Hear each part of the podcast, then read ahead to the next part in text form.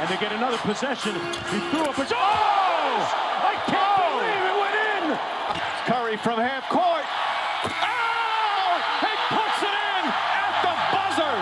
Hallo liebe Leute und herzlich willkommen zu Folge Nummer 142, wenn ich das richtig im Kopf habe, des NBA Podcasts hier It's Swish. Ihr wisst natürlich, worum es geht. Wir reden natürlich wieder über die NBA Playoffs, über das teilweise Ende der zweiten Runde, aber eben auch nochmal über die noch ausstehenden Game Sevens und von daher wünsche ich euch unglaublich viel Spaß mit dieser neuen Folge. Here it's Swish. Sehr gut. Erstmal richtig schön falsche Betonung auf Folge gesetzt, aber das ist ja nicht so dramatisch. Ihr habt es jetzt sicher mitbekommen. Wir haben jetzt Sonntag, das heißt, ich nehme natürlich wieder tagesaktuell auf. Natürlich, weil sonst eigentlich nicht so oft der Fall ist. Und wir haben natürlich heute zwei Game Sevens vor uns. Und zwar um 21.30 Uhr deutscher Zeit und um 2 Uhr deutscher Zeit. Und um 21.30 Uhr geht es eben los mit den Celtics zu Hause gegen die Milwaukee Bucks. 3 zu 3 natürlich Game 7 und dann eben nochmal Game 7 zwischen den Phoenix Suns und den Dallas Mavericks. Das dann eben um 2 Uhr. Und es regt mich richtig auf, dass ich morgen Frühschicht habe und das nicht live gucken kann. Also zumindest das zweite Spiel nicht. Das erste muss ich mal schauen. Eigentlich habe ich nämlich heute Abend noch was vor. Aber mal gucken. Vielleicht kriege ich das ja irgendwie hin. Ansonsten reden wir jetzt natürlich wieder über die Spiele, die jetzt gerade vergangen sind, beziehungsweise vor allem jetzt gerade erstmal kurz über die Serien, die jetzt durch sind. Denn ich glaube, ja, da kann man jetzt gerade kurz mal zuerst drüber reden. Wir fangen natürlich erstmal an, ja, ich würde eigentlich sagen, schon im Osten, ne? Also wir fangen an wieder mit ähm, Miami gegen Philadelphia. Wir haben ja schon über die ersten vier Spiele geredet, dann habe ich natürlich wieder über Game 5 schon wieder geredet und hier mit der Statistik und 83% aller Teams, bla bla bla, die Game 5 gewinnen bei 2 zu 2, gewinnen dann halt auch die Serie. Das war auch der Fall zwischen den Miami Heat und den Philadelphia 76ers. Da stand es eben 2 zu 2 und dann konnten eben die Miami Heat einen richtig, richtig dicken Win einfahren. 120 zu 85. Jimmy Butler mit überragend. Das war ein richtiges Statement. Die Miami Heat haben gezeigt, hier zu Hause könnt ihr uns einfach nicht schlagen. Ich werde jetzt die Games nicht mehr alles ganz so richtig krass mit analysieren, denn diese Teams sind jetzt halt eben, ja, also diese Serien sind jetzt halt durch. Das heißt, um ganz ehrlich zu sein, ja, natürlich könnte ich euch jetzt nochmal genau erklären, was in den Spielen nochmal mit passiert ist, aber ich glaube, so geht es einfach am besten. Game 6, ähm, ja, hat dann eben letztendlich das 4 zu 2 gebracht. Auch hier wieder Jimmy Butler mit 32 Punkten. Joel Embiid wirkte teilweise, finde ich, nicht richtig fit. James Harden war für mich komplett passiv. Ähm, vor allem jetzt eben in Spiel 6. Hat, glaube ich, in der gesamten zweiten Halbzeit irgendwie zweimal, glaube ich, geworfen. Und das ist was, was einfach absolut nicht funktioniert, was überhaupt nicht geht, wenn die Season on the line ist und du quasi performen musst und dann halt einfach, ja, so einen Quatsch, sage ich mal, machst und halt einfach als theoretisch zweitbester Scorer des Teams oder als zweitbester Spieler des Teams zweimal wirfst in der zweiten Hälfte, obwohl dein Team zurückliegt, dann äh, fehlt da einfach komplett was. Da fehlt einfach ein großes Piece in der Philadelphia 76er Offense. Und das hat man in dem auch gemerkt. Dann war eben zwischendurch die Führung so im vierten Viertel, glaube ich, so auf 15, 16 Punkte nochmal mit angestiegen. Und dann ging es eben schon so langsam los, dass die 76ers einfach die Zeit, die Zeit einfach weggelaufen ist. Am Ende war es dann 99 zu 90, also es klingt jetzt relativ knapp. Wenn man ganz ehrlich ist, war es das aber eigentlich nicht. Also zumindest nicht mehr am Ende. Es wirkte irgendwie einfach immer so, als würden die Heat immer, äh, immer weiter so einen kleinen Lead immer aufbauen. Am Anfang war es nur so vier Punkte, dann waren es mal acht, dann waren es mal zwölf, dann waren es eben zwischendurch 16. Und das wirkte einfach so, als könnten die 76ers da nicht mithalten. Ja, die Miami Heat gewinnen jetzt eben diese Serie mit 4 zu 2. Und ja, die Philadelphia 76ers warten jetzt immer noch ähm, seit 2001 auf die nächste Teilnahme in den Eastern Conference Finals. Fand ich eine sehr, sehr krasse Statistik. Damals natürlich noch mit Allen Iverson sind sie dann sogar in die Finals gekommen, konnten sich Spiel 1 sogar holen gegen die Lakers, haben dann aber letztendlich 4 zu 1 verloren. Ähm, in Spiel 1 natürlich auch noch dieser legendäre ähm, Crossover von Allen Iverson mit dem Step-Over über Tyron Lue, also überragende Szene natürlich. Aber ich finde es jetzt schon wirklich, wirklich krass, dass die Sixers es seitdem nicht mehr geschafft haben, in die Eastern Conference Finals zu kommen. Klar, da war zwischendurch auch echt viel Tanking mit drin. Ich habe mir jetzt irgendwie gestern einfach aus Spaß mal das Roster 2015-16 mit angeguckt. Und wenn einfach deine Top 3 Scorer Jaleel Okafor, Ish Smith und Robert Covington sind in einer Saison, dann wundert es mich nicht großartig, dass du 10 von 82 Spielen gewinnst. Also, wie gesagt, halt 10 Siege geholt, 72 Mal verloren in dieser Saison. Also da waren Siege wirklich absolute Mangelware und jetzt erwartet man aber eigentlich schon, dass dieser Prozess irgendwann mal abgeschlossen ist, dass man es irgendwann mal schafft, wirklich jetzt auch mal in die Eastern Conference Finals auch mal zu gehen und vielleicht die Eastern Conference auch irgendwie mal zu gewinnen. Aber so dieser letzte Schritt, der fehlt einfach irgendwie. Jetzt in diesem Fall war es natürlich auch wieder verletzungsbedingt. Ich glaube, das muss man ganz klar so festhalten. Gehst du als 76ers mit einem komplett fitten Joel Embiid in diese Serie, dann läuft das vielleicht ganz, ganz anders. Und das sind eben jetzt gerade so Fragen, die ich mir jetzt nach dieser Serie vor allem gestellt habe. Was wäre passiert, wenn Joel Embiid nicht die ersten zwei Spiele verpasst und danach auch komplett fit ist? Und das hat mir wirklich große Rätsel mit aufgegeben, denn man hat gesehen, dass Bam Adebayo die ersten zwei Spiele in der Zone komplett dominieren konnte und dass das gerade in Spiel 3 nicht mehr der Fall ist, weil dann eben Joel Embiid mit in der Zone steht und der einfach die Möglichkeit hat, es zu verteidigen. Adebayo hatte dann große Probleme und konnte dann die Zone nicht mehr so dominieren, wie er es eben noch in den ersten zwei Spielen konnte. Und dann ist eben die große Frage, wie wären eben diese Spiele gelaufen, wenn Joel Embiid da ist. Und ich glaube, das hätte wirklich noch unfassbar knapp werden können. Ich glaube, auch das hätte in den Game 7 gehen können. So ist es jetzt halt ein, wie Lothar Matthäus jetzt sagen würde, wäre, wäre Fahrradkette. Wir können es einfach leider nicht mehr wissen. Es ist jetzt einfach durch und ja, die Miami Heat natürlich trotzdem verdient, muss man ganz klar sagen, in den Eastern Conference Finals. Sie haben die reguläre, die reguläre Saison im Osten ohnehin schon für sich entschieden.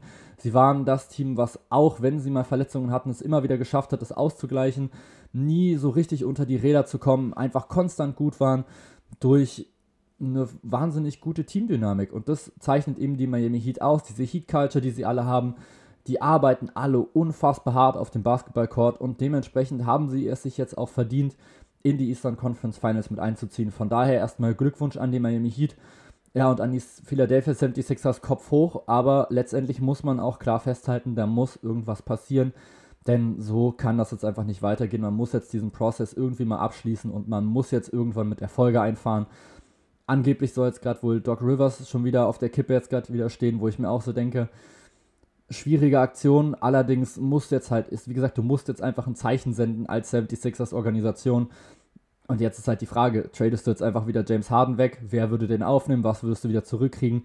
Und du hast ihn jetzt ja auch erst ein halbes Jahr. Ich finde das alles sehr, sehr schwierig. Die 76ers werden sich jetzt einfach mal Gedanken machen müssen, wo sie jetzt in Zukunft jetzt gerade mit hinwollen, welch, wen sie jetzt gerade neben Joel Embiid nochmal mit aufbauen wollen und wer da eben die richtigen Pieces für sind, um dann nächstes Jahr wieder angreifen zu können. Dann, ja, die nächste Serie, über die wir reden wollen, die natürlich jetzt schon durch ist, Golden State Warriors gegen Memphis Grizzlies. Und das war ein Game 5, alter Schwede. Also es steht 3 zu 1 für die Golden State Warriors und dann geht es eben nach Memphis. Ja, und dann geht es nach Memphis ne, zu Spiel 5 und die Memphis Grizzlies schießen die Golden State Warriors aber mal völlig ab. Also zwischendurch waren das einfach 50 Punkte Vorsprung. Am Ende ist es jetzt ein 95 zu 134 geworden, also plus 39 für die Memphis Grizzlies. Immer noch sehr, sehr hoch, aber zumindest keine 50 Punkte. Und auch hier muss man jetzt klar sagen, das war von den Warriors natürlich also absolut Wahnsinn. Also wie kann man denn bitte in einem Spiel so unfassbar oft den Ball verlieren und sich dann einfach jedes Mal dann dafür bestrafen lassen. Also die Memphis Grizzlies haben das einfach direkt einfach mit ausgenutzt. 22 Turnover der Golden State Warriors und gerade im zweiten Viertel wurden sie einfach komplett mit abgeschossen. Und auch im dritten. Das dritte Viertel 17 zu 42 für die Memphis Grizzlies. Das müsst ihr euch mal auf der Zunge zergehen lassen. Für ein Team, wo man eigentlich schon gesagt hat, okay, die können einfach in die Finals gehen dieses Jahr. Und zwischendurch lagen sie steht hier jetzt gerade vor mir, 55 Punkte hinten. Alter Schwede, 55 Punkte. Du hast 22 Mal den Ball verloren und hast daraus 29 Punkte für den Gegner kreiert. Das ist natürlich super krass. Das ist halt so dieses Ding, wenn du halt einen Turnover hast, dann sorg bitte dafür, dass es kein Liveball-Turnover ist, sondern schmeiß den Ball sonst zur Not ins Aus. Aber ungenaue Pässe, die halt abgefangen werden und dann direkt zu einem Fastbreak führen, die sind komplett tödlich in so einem Spiel. Und die Memphis Grizzlies haben das perfekt gezeigt. Und ich finde, dass dieses Spiel und teilweise auch Game 6, was die Golden State Warriors dann eben für sich entscheiden konnten, trotzdem eins ganz klar gezeigt haben. Die Memphis Grizzlies sind ein Team, was dauerhaft hart arbeitet. Die stehen 48 Minuten auf dem Court und lassen sich 48 Minuten lang für jeden Punkt, den du gegen sie machst, arbeiten. Und das fand ich wahnsinnig beeindruckend. Wenn Ja Morant schon mit raus ist, ich dachte, das ist jetzt gerade ein richtiger Knick in diesem Team.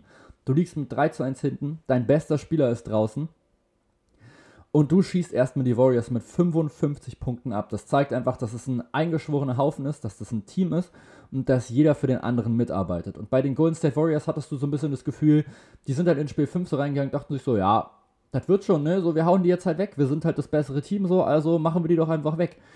Und ich finde, man hat gemerkt, dass da einfach der Einsatz und die Intensität einfach nicht da war. Und dann gibt es eben diese leichten Turnover. Und die haben die Memphis Grizzlies einfach eiskalt ausgenutzt. Die haben wirklich die Warriors richtig, richtig alt aussehen lassen. Und ich muss sagen, dass mir dieses Spiel 5 wirklich Rätsel aufgibt. Denn das ist eben so ein Ding, das hätte ich mir von den Warriors so krass nicht erwartet. Du hast ein Team, was auf jeden Fall mithalten kann mit den Memphis Grizzlies. Sogar was eigentlich besser ist. Wenn jetzt Jamorant raus, dann hast du die gute Möglichkeit, dieses Spiel oder diese Serie im fünften Spiel zu entscheiden. Und dann kommst du so hart unter die Räder. Das darf nicht sein. Das darf dir als Golden State Warriors nicht passieren, als Team mit dieser ganzen Erfahrung, was schon Championships gewonnen hat, gegen dieses Memphis Grizzlies Team, was noch relativ unerfahren ist. Aber die Grizzlies haben es eben einfach geschafft, durch ihre harte Arbeit sich in dieses Spiel reinzukämpfen, haben sich dann vorne belohnt für ihren Einsatz in der Defensive und haben sich in einen Rausch reingespielt, den die Warriors so einfach nicht matchen konnten mit ihrer Intensität. Und das hat mir einfach klar vor Augen geführt, dass das einfach zwei Teams waren, die da gerade in Spiel 5 mit einer komplett anderen Mentalität rangegangen sind. Nämlich die Memphis Grizzlies mit, okay, wir müssen jetzt alles hier komplett arbeiten und volle Intensität und let's go. Und die Warriors eher mit so einem, ja, so Larifari und so jetzt hier nochmal so einen schicken Pass, jetzt hier nochmal kurz ein paar Dribblings nochmal durch die Beine, zack, Stepback-Dreier. Also, ich hatte so das Gefühl, dass die Memphis Grizzlies so diesen einfachen und effizienten Basketball gespielt haben und die Golden State Warriors immer versucht haben, unbedingt halt so diese Golden State Warriors von 2015, 2016, 2017 halt zu sein. Die auf jede Defensive einfach mit ihrem fancy Passing und mit ihrem krassen Freilaufen und Blockstellen etc., dass die einfach immer wieder frei kommen und sich dann einfach spielerisch Punkte erarbeiten. Und das hat eben gegen die Memphis Grizzlies vor allem in Spiel 5 überhaupt nicht funktioniert. Und auch in Spiel 6 muss man sagen, auch wenn jetzt hier ein 96 zu 110 steht, das war ein richtig, richtig knappes Ding. Das war wirklich wahnsinnig knapp. Das ist jetzt, wie gesagt, aufgrund des Spielstands jetzt am Ende nicht mehr gut zu erkennen. Aber wir müssen uns einfach jetzt mal mit angucken. Das letzte Viertel haben die Golden State Warriors mit 13 Punkten gewonnen. Sprich, sie sind das letzte Viertel gegangen mit einem einzigen Punkt Vorsprung. Es gab insgesamt 13 Lead Changes und sie waren siebenmal tight. Höchste Führung der Grizzlies waren eben sieben. Die höchste Führung der Golden State Warriors waren eben 16. Und wie gesagt, am Ende schaffen es dann halt die Warriors, weil Steph Curry es einfach nochmal schafft, ein bisschen mit aufzudrehen, weil Clay Thompson seine Dreier trifft und die Memphis Grizzlies am Ende einfach nicht mehr ganz geschafft haben, ihre Offensive aufs Parkett zu bringen. Trotzdem auf jeden Fall nochmal Respekt an dieses Team. Vor allem eben jetzt die letzten zwei Spiele in Spiel 5 und Spiel 6 eben ohne Ja Morant haben mir gezeigt, wow, das ist wirklich ein Team, mit dem komplett zu rechnen ist, mit dem man rechnen muss in den nächsten Jahren. Denn wenn die sich jetzt alle noch mit weiterentwickeln, dann wird das brutal gefährlich. Herausheben möchte ich jetzt gerne noch Tyrus Jones, den Backup Point Guard der Memphis Grizzlies, der eigentlich jetzt nicht so viele Minuten jetzt gerade gespielt hat, weil er eben der Backup von John Morant ist, vom Superstar der Memphis Grizzlies. Und dann kommt er einfach mal rein in Spiel 5 und scoret einfach mal 21 Punkte und holt 9 Assists und verwandelt gefühlt 8 Floater einfach in diesem Spiel. In Spiel 6 hat er es dann nicht mehr ganz geschafft, das so aufs Parkett mitzubringen. Da hat dann Dylan Brooks wieder gut abgeliefert mit 30 Punkten. Trotzdem eine richtig, richtig starke Leistung, die ich ihm jetzt so nicht zugetraut hätte. Und jetzt schmeiße ich einfach mal so eine kleine These mit in den Raum. Tyrus Jones über Cameron Payne. Zack, jetzt habt ihr es hier gehört. Denn, ja, Cameron Payne, und das, ich finde das eigentlich jetzt gerade eine ganz gute Überleitung zu der nächsten Serie, spielt gegen die Dallas Mavericks keine Rolle mehr. Die Dallas Mavericks haben es tatsächlich geschafft, Cameron Payne so aus dem Spiel mit rauszunehmen, dass der so krass ineffizient ist, dass sich die Suns jetzt gedacht haben, nee, wir spielen jetzt echt mit Landry Shamet. Und ich persönlich, ich mag Landry Shamet. Ich finde, das ist ein Basketballer, der wirklich viel Potenzial hat, allein von seinem Shooting her, von seiner Athletik her. Er ist auch ein bisschen größer. Aber was Cameron Payne vor allem letztes Jahr in den Playoffs zum Beispiel abgerissen hat, das war schon richtig stark. Und jetzt diesen Spieler rauszunehmen, für Landry Shamet finde ich krass. Und ich finde, das zeigt aber, okay, die Phoenix Suns sind sich nicht so schade dafür, jetzt gerade harte Entscheidungen zu treffen, wenn es ihrem Team eben hilft. Und das finde ich ist aus Phoenix Suns Sicht ein sehr, sehr gutes Zeichen. Wir haben natürlich erstmal wieder Spiel 5, was die Phoenix Suns für sich entscheiden mit 30. Und dann kommen eben die Dallas Mavericks wieder zurück nach Hause und gewinnen das Spiel wieder mit 27. Also diese Serie ist einfach so krass. Es ist einfach die ganze Zeit knapp. Aber kein einziges Spiel ist wirklich knapp, sondern es ist alles so, ja, guck mal, ein Team führt jetzt gerade mit 15, dann gewinnt das andere Team mit 20, dann gewinnt das Team mit 30, dann gewinnt das Team halt mit 30. Also, obwohl es 3 zu 3 steht, haben wir, glaube ich, noch kein einziges richtig knappes Spiel gesehen. Klar, das erste war, glaube ich, mit 8 Punkten oder so, aber auch da waren die Suns eigentlich schon zwei Minuten vor dem Ende mit 13 Punkten weg oder sowas und dann am Ende weil die Mavericks nochmal zwei Dreier getroffen haben und die Suns auf einmal so ein bisschen, ja, Larifari auch wieder gemacht haben. In der Offensive wurde es nochmal etwas knapper. Aber so letztendlich so, wir haben kein Spiel gesehen, wo jetzt irgendwie so ein Game Winner mit entschieden hat. Und ich hoffe, ich hoffe wirklich, dass wir das jetzt in diesem Spiel 7 jetzt gerade sehen werden. Das ist jetzt, wie gesagt, heute Abend. Und dieses Momentum in dieser Serie geht einfach hin und her. Es geht die ganze Zeit hin und her. Du hast keine Ahnung, wer sich jetzt gerade hier dieses Ding jetzt gerade holt. Das Einzige, was du weißt, ist, dass bisher, glaube ich, noch kein Team ein Auswärtsspiel gewonnen hat, sondern jeder hat immer seine Heimspiele gewonnen. Was ich super witzig finde, denn wenn wir uns recht erinnern, letztes Jahr Dallas Mavericks gegen Los Angeles Clippers, ich glaube, es war die erste Runde, da hat einfach, ich glaube, bis auf Spiel 7 kein Heimteam ein Spiel gewonnen, sondern immer nur die Auswärtsteams. Also absolut wild. Und jetzt ist es bei den Mavericks genau andersrum. Problem ist halt, es geht jetzt eben wieder zurück nach Phoenix. Und die große Frage ist, wie gut ist Chris Paul drauf? Denn in den letzten Spielen ist er wahnsinnig zurückhaltend, finde ich. Also was so seinen eigenen Wurf mit angeht. Klar, er probiert immer noch für seine Mitspieler irgendwas zu kreieren. Aber ich finde, er selber hält sich irgendwie viel zu krass zurück und wirft einfach gerade viel zu selten auf den Korb. Versteht mich jetzt gerade nicht falsch. Die Würfe, die er nimmt, die sind gut. Und er trifft die ja auch. Ich glaube, er hat aktuell die fünftbeste Feldwurfquote in den gesamten Playoffs. Also von den Spielern, die jetzt halt noch in der zweiten Runde mit drin waren, auf jeden Fall. Aber ich finde, er wirft einfach zu wenig. Und die Phoenix Suns brauchen seine Offensive, um die Dallas Mavericks zu schlagen. Das ist für mich relativ klar. Natürlich ist Devin Booker bislang wahnsinnig gut drauf, auch jetzt gerade wieder in dieser Serie, auch wenn es immer so ein bisschen hoch und runter geht, aber zu Hause liefert er eigentlich immer ganz gut ab. Aber er braucht eben auf jeden Fall noch mindestens einen zweiten Spieler, der wirklich gut scoret. Das ist dann teilweise der Andrew Ayton gewesen. Das war in dem Einspiel mal Michael Bridges, der irgendwie knapp 20 Punkte aufgelegt hat. Natürlich ist es auch gut, das auf mehrere Schultern mit zu verteilen. Aber gerade finde ich, wenn es eben knapp wird, was jetzt bislang noch nicht der Fall war in dieser Serie, müsste eigentlich Chris Paul nochmal mit übernehmen oder müsste einfach mal zeigen, hier, wenn die Dallas Mavericks versuchen ranzukommen, ich bin da und ich regel das. Auf der anderen Seite ist es natürlich genau dasselbe. Da ist jetzt halt nur die Frage, wer soll es machen. Du hast halt Luka Doncic, klar, als Nummer 1 Scorer und dann hast du für mich eigentlich noch genau zwei Leute, die dafür in Frage kommen müssten. Das sind nämlich Jalen Brunson und das sind Spencer Dinwiddie.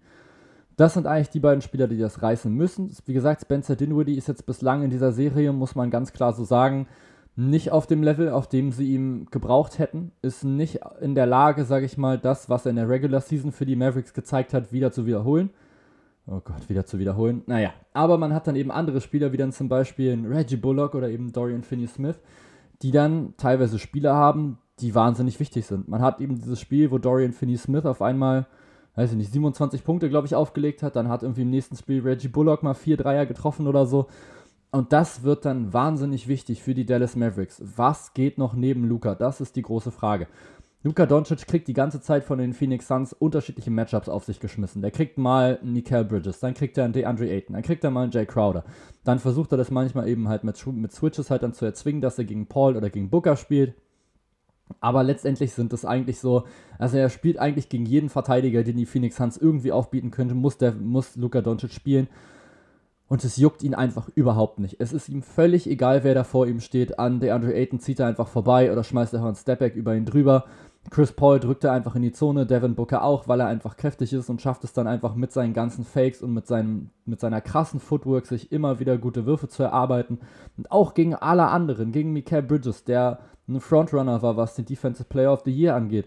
Da ist er immer wieder gut drauf. Gegen einen Cameron Johnson, den drückt er auch einfach immer wieder mit in die Zone, weil er zwar groß ist, aber halt ein Lauch. Und das ist einfach super krass. Und Luka Doncic ist es einfach völlig egal, wen du, ne wen du gegen ihn stellst er nimmt den einfach auseinander. Und das ist dann eben wichtig, dass wenn die Phoenix Suns dann zum Doppeln kommen, eben wenn zum Beispiel Doncic dann gegen Chris Paul spielt, dass dann die Würfe von draußen fallen. Und das wird eben wahnsinnig wichtig jetzt in Spiel 7. Das hat jetzt in Dallas bislang immer sehr gut funktioniert. Das hat allerdings bislang auch in Phoenix nicht wirklich gut funktioniert.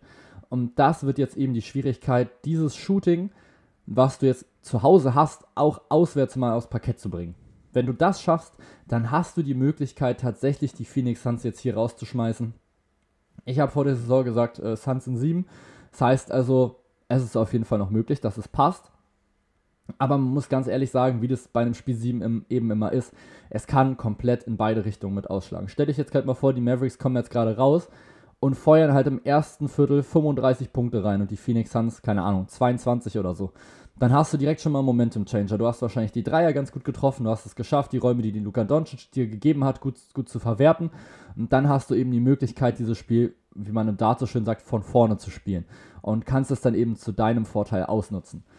Andersrum kann es aber jetzt gerade eben auch passieren. Die Dallas Mavericks kommen eben raus, treffen gar nichts von draußen und die Phoenix Suns dagegen haben auf einmal Michael Bridges und Jay Crowder, die auf einmal ihre Dreier wie die Wahnsinnigen reinnageln. Devin Booker, der wieder komplett heiß ist, der wie wirklich jedes Mal bei jedem Spiel einfach unten steht in dieser Serie der beste Scorer im ersten Viertel ist mit 9,3 Punkten pro Spiel. Also das steht wirklich bei jedem einzelnen Spiel, was ich jetzt gerade gesehen habe von TNT, steht es immer wieder unten. Bester Scorer der NBA im ersten Viertel mit 9,3 Punkten waren es, glaube ich. Und dann der zweitbeste, oh, guck mal, das ist Luka Doncic. Das kommt die ganze Zeit. Finde ich einfach wahnsinnig witzig, dass sie das einfach jedes Mal zu jedem Spiel einfach wieder unten einblenden und die Kommentatoren sich auch so denken müssen, oh Mann, das habe ich doch vor, vor, vor vier Tagen schon mal erzählt. Warum muss ich das denn jetzt nochmal sagen? Aber so ist es eben. Der Job als Kommentator ist nicht so leicht und trotzdem bin ich sehr, sehr neidisch auf ihn. Wie auch immer. Ähm, dieses Spiel 7 auf jeden Fall erwartet uns heute Nacht um 2. Davor noch um 21.30 Uhr die Celtics gegen die Bucks.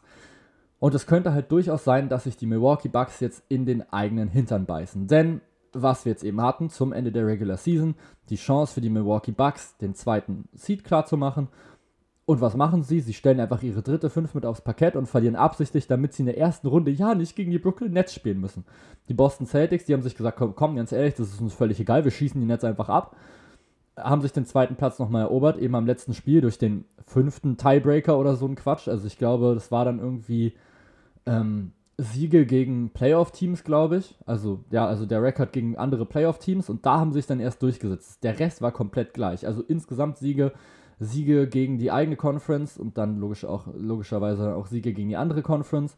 Und dann, ich glaube, Home Record oder so. Ich glaube, das spielt auch nochmal eine Rolle. Und dann kommt, glaube ich, Siege gegen Playoff-Teams oder irgendwie sowas. Also, nee, nee, Quatsch. Erst kommt, erst kommt Spiele gegeneinander.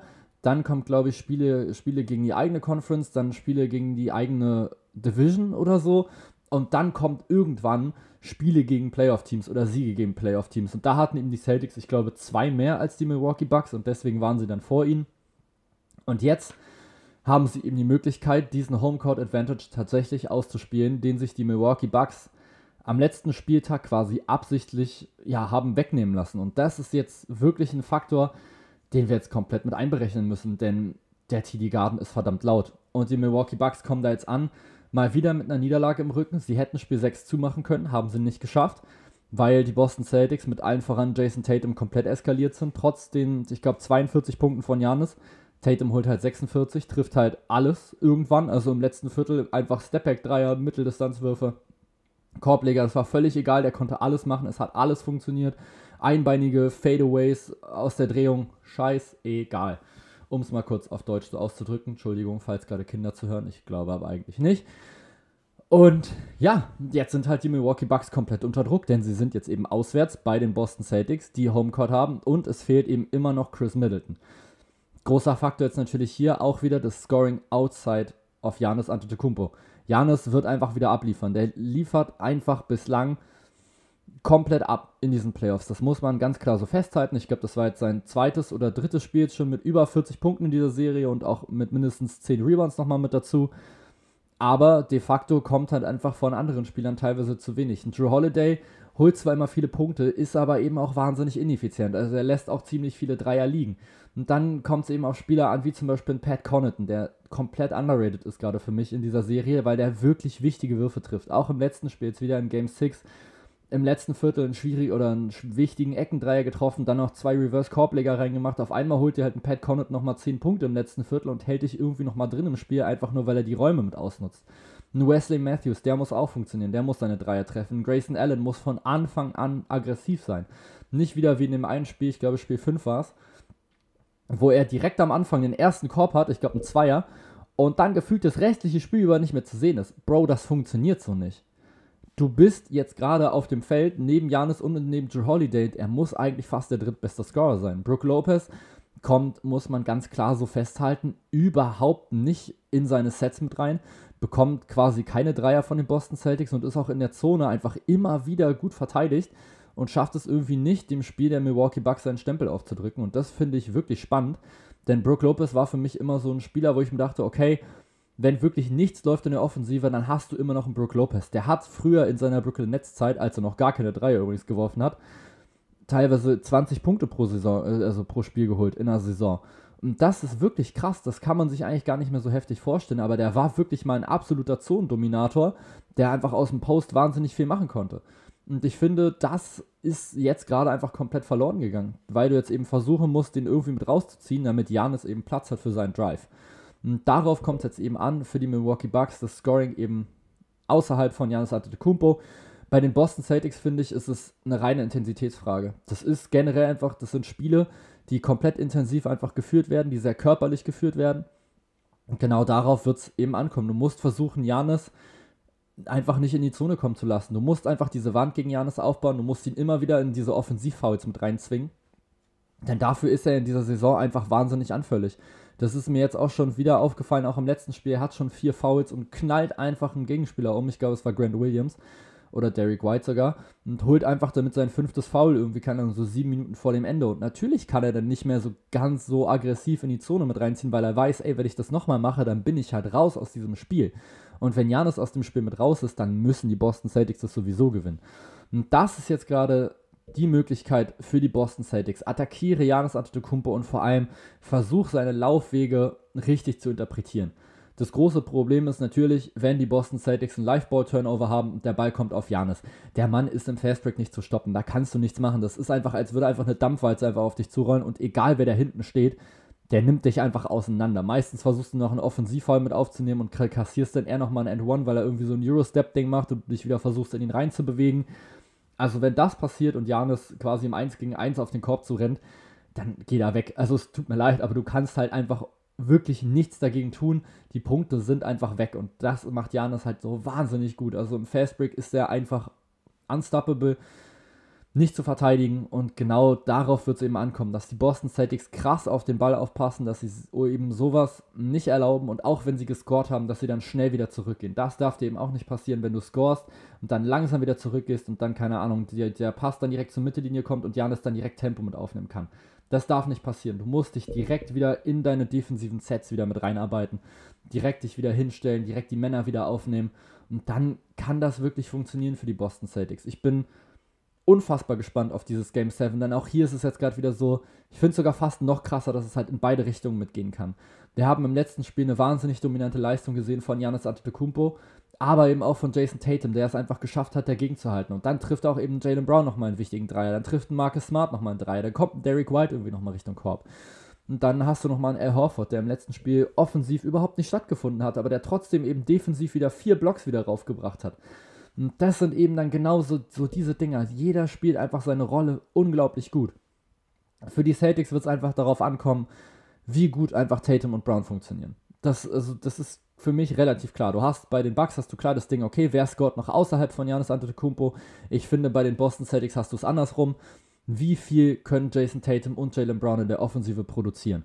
Denn andere Spieler, so ein Marcus Smart, der nimmt, der nimmt sich seine Würfe und der trifft die in, diese, in dieser Serie eigentlich auch ganz gut. Und Grant Williams, wenn der einen freien Dreier hat, ja, dann, klar, er hat jetzt nicht immer perfekte Spiele jetzt gerade gehabt, hat auch schon ein bisschen Struggles gehabt, aber dann ist das halt so. Dann trifft er halt, keine Ahnung, einen nur von seinen vier Würfen, die er nimmt. Das ist jetzt nicht so richtig dramatisch. Was aber eben dramatisch wird, wird eben, wenn Jason Tatum 8 von 26 wirft. Dann wird es richtig schwierig. Denn dann schaffst du es eben nicht, das, was Janis in der Offensive zu produziert, zu matchen. Dann hast du ein riesiges Problem. Und da bin ich wirklich unfassbar gespannt drauf, wie die Boston Celtics das schaffen wollen, Janis Antetokounmpo einzudämmen und gleichzeitig offensiv super gut einfach zu funktionieren. Das kommt eben einfach auf Jason Tatum und Jalen Brown mit an.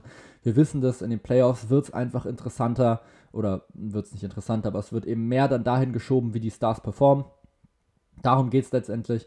Die, die, perfekte Ausgangsposition oder der perfekte Start für die Boston Celtics wäre Janis ganz schnell zwei Fouls mit anzuhängen und dann mal zu gucken, wie Mike Budenholzer und Janis reagieren.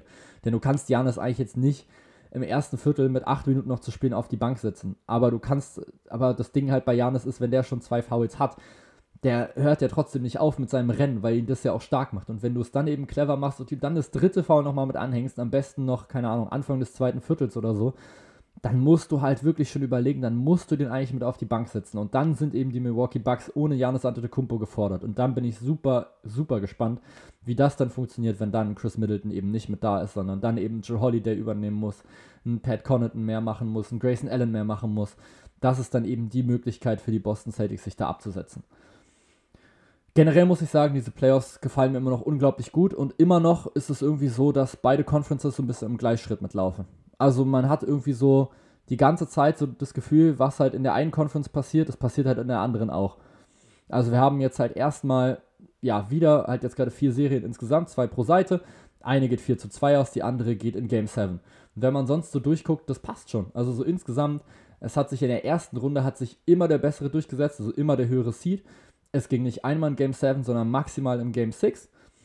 Und jetzt halt auch schon wieder so. Die Serien auch, auch nach den ersten zwei Spielen es stand zweimal 2 zu 0, es stand zweimal 1 zu 1 und auch hier wieder auf die Conferences wieder mit aufgeteilt. Und jetzt halt auch mit dem großen Unterschied, dass wir jetzt halt dreimal 2 zu 2 hatten und einmal 3 zu 1, nämlich bei Golden State gegen Memphis. Und dann, ja gut, klar, das, und dann gab es halt ein 3 zu 2. Überall, logischerweise. Denn wenn es halt 2 zu 2 steht, dann ist das nächste halt ein 3 zu 2 oder ein 2 zu 3. Aber auch die Golden State Warriors haben dann eben verloren gegen die Grizzlies und jetzt hast du eben zweimal ein 4 zu 2, nämlich einmal bei Golden State gegen Memphis und einmal bei Miami gegen Philadelphia und jetzt hast du eben in beiden Conferences einmal ein Spiel 7. Was mir auch generell noch aufgefallen ist, ist, dass die Teams jetzt wieder ein bisschen mehr in Richtung Zone jetzt gerade tendieren. Zumindest einfach ab und zu mal. Die Miami Heat haben das ein paar Mal ganz gut mit angebracht ähm, gegen die Philadelphia 76ers, dass die einfach mal so rausgekommen sind, denen einfach mal eine Zone hingeschmissen haben. Einfach mal gesagt haben, hier, viel Spaß damit. Macht es doch mal. Äh, regelt es doch mal. Ich glaube, die 76ers haben es auch schon mal gemacht gegen die Toronto Raptors. Und das finde ich sehr, sehr cool. So, dieses De so diese defensive Varianz, einfach zu sagen, hier, guck mal, wir müssen jetzt nicht immer Man-to-Man -Man spielen und dann auch einfach so ein bisschen variabel zu sein. Jetzt einfach zu sagen, nach einer Auszeit, okay, wir spielen jetzt zweimal eine 3 zu 2 Zone und wechseln danach wieder in Man-to-Man. -Man. Oder so ähnlich. Oder man sagt halt, okay, wir spielen jetzt einmal Zone, dann einmal Man-to-Man -Man und dann wieder Zone. Das finde ich wahnsinnig wichtig auch nochmal für ein Team, einfach um den gegnerischen offensiven Rhythmus mit zu brechen. Denn letztendlich ist Basketball ein offensives Rhythmusspiel. Spielst du Spieler an, die in einem Rhythmus sind, die sich den Ball nochmal vordribbeln können oder sowas, die wirklich in, einer, in ihrer perfekten Wurfbewegung den Ball von unten aufnehmen können und einfach gerade nach oben gehen können, dann wird fast jeder NBA-Spieler dir diesen Wurf reinnageln. Egal jetzt, ob jetzt ein Dreier aus der Ecke meinetwegen oder von sonst wo. Wenn NBA-Spieler Rhythmus haben, dann ist das was, was du eigentlich nicht mehr verteidigen kannst. Wenn die Spieler den Ball kriegen und sie können mit Rhythmus direkt nach oben gehen, dann hast du als Verteidiger keine Chance mehr. Dann ist der in wahrscheinlich 95% der Fälle drin.